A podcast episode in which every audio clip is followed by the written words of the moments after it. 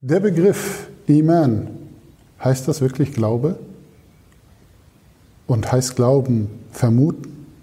Das alles möchte ich mit euch in diesem Video erkunden. Herzlich willkommen, mein Name ist Marwan. Assalamu alaikum wa rahmatullah. Friede sei mit euch.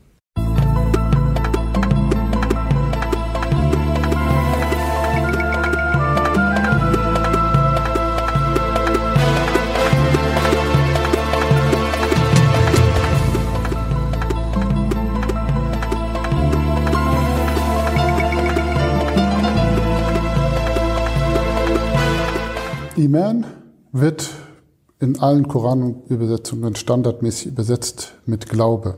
Das ist an sich nicht schlimm, aber wir wollen hier zu einem ganz korrekten Verständnis kommen und deshalb müssen wir ein bisschen diese beiden Begriffe äh, stärker demaskieren und ausarbeiten. Während im Christentum früher Glauben dasselbe hieß wie bei uns eigentlich Iman, hat es heutzutage so ein bisschen dass der Begriff Glaube einen Bedeutungswandel bekommen. Äh, er heißt nun so etwas wie, wie für Wahrhalten, man weiß es nicht genau, vermuten, nicht ganz begründbar, etwas, was man fühlt. Und das hat mit der christlichen Geschichte und den christlichen Dogmen äh, zu tun.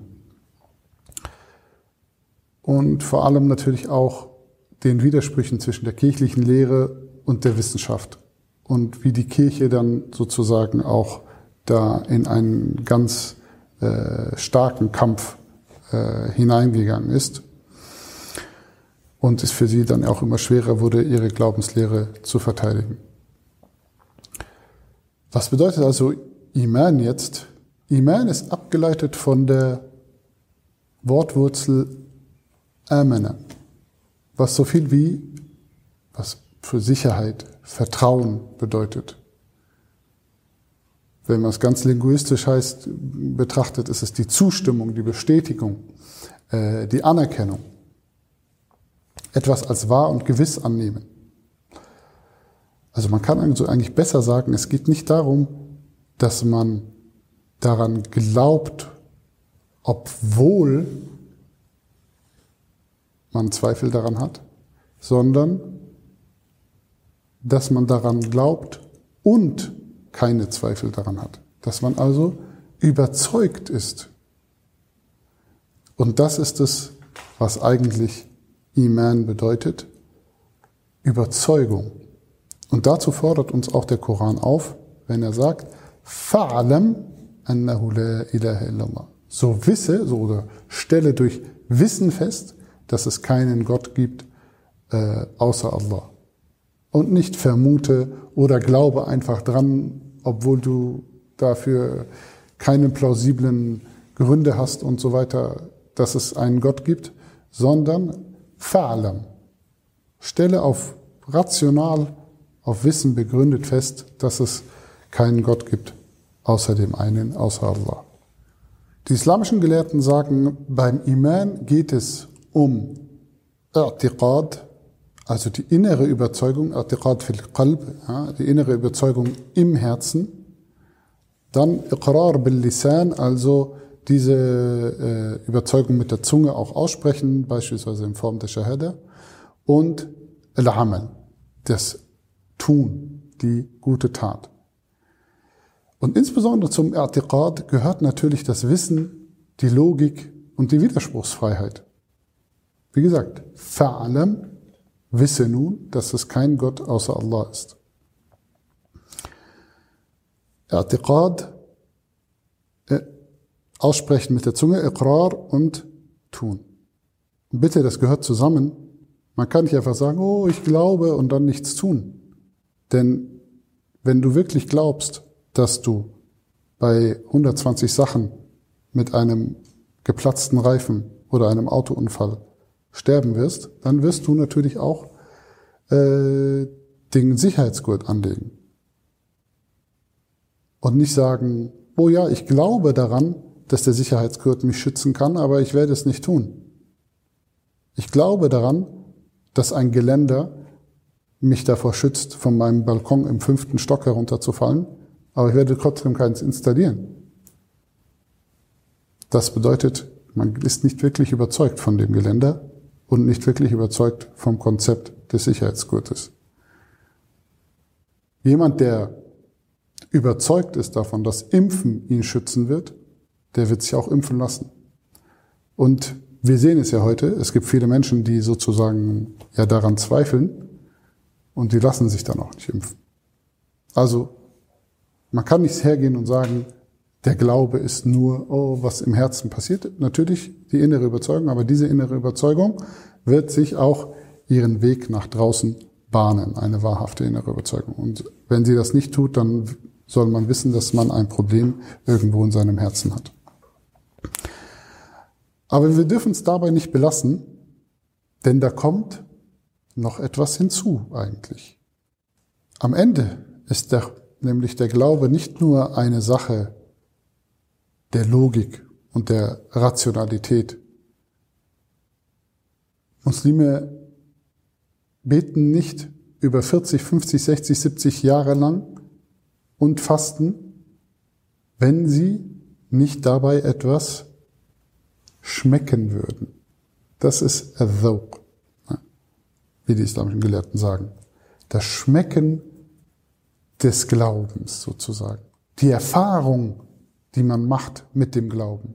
Die Erfahrung und das Schmecken des Gebetes, dass es mich tatsächlich beruhigt, dass es mich tatsächlich reinigt, dass es mich tatsächlich mir Kontrolle gibt. Die Erfahrung des Fastens, dass es mir Kontrolle gibt und dass es meine Begierden wieder auf ein erträgliches Maß geschrumpft hat. Die Erfahrung, dass ich gespendet habe und am Ende des Monats habe ich davon gar nichts gemerkt. Das, mein Kontostand ist wie immer. Ich merke nicht, dass das irgendwie weniger geworden ist. Und somit sozusagen bestätigt sich das Prophetenwort, äh, kein Vermögen wird weniger durch die Spende. Die Erfahrung, dass man für seine Überzeugung einsteht und Allah einen beschützt und dann, dass man noch weiter dann gehen kann. Die Erfahrung, dass man sich einer Verführung nicht hingibt, sich ihr widersetzt und dann sieht, was für einen Segen man dadurch bekommt. Wie man das Gute tut und das Gute zu einem zurückkommt. Und diese Erfahrung ist auch damit verbunden, dass man einen immer schärferen Verstand bekommt und ein immer sehenderes Herz, wie der Koran es beschreibt. Ein Herz, das von sich aus, ohne dass man genau weiß, warum das so ist, weiß, was ist richtig und was ist falsch. Zusammengefasst, das Iman besteht eben im islamischen Konzept aus Wissen, aus Erfahrung und dem Schmecken dieser Annäherung zu Gott und der Aufbau und der Tieferwerdung dieser Verbindung zwischen dir und Gott. Und diese Verbindung ist nicht nur in eine Richtung, nein, sie geht auch in die andere Richtung. Es gibt vielleicht keine Offenbarung mehr, aber es gibt Inspiration, es gibt Ilham, es gibt Futuhat, es gibt Sachen, die Allah dir öffnet, die Gott dir eröffnet vor deinem inneren Auge, vor deinem Verstand, Zusammenhänge, die du erblickst. Ähm, und das ist letztendlich für Muslime Glaube und es hat nichts mehr mit Vermuten zu tun oder damit, dass man zweifelt und nicht so genau weiß und trotzdem so die Prüfung ist, dass man äh, trotzdem darauf vertraut. Sondern es hat mit einer Bindung zu tun, mit einer Beziehung zu tun, die lebendig gehalten äh, werden muss und die sich dynamisch entwickeln kann und ständig weiter äh, entfalten kann und vertiefen kann. Vielen herzlichen Dank Assalamu alaikum, Friede sei mit euch. Bis zum nächsten Video. Wie immer Fragen, Anregungen einfach mal in die Kommentare und auch Inspiration für neue Videos. Alles Gute. Friede sei mit euch.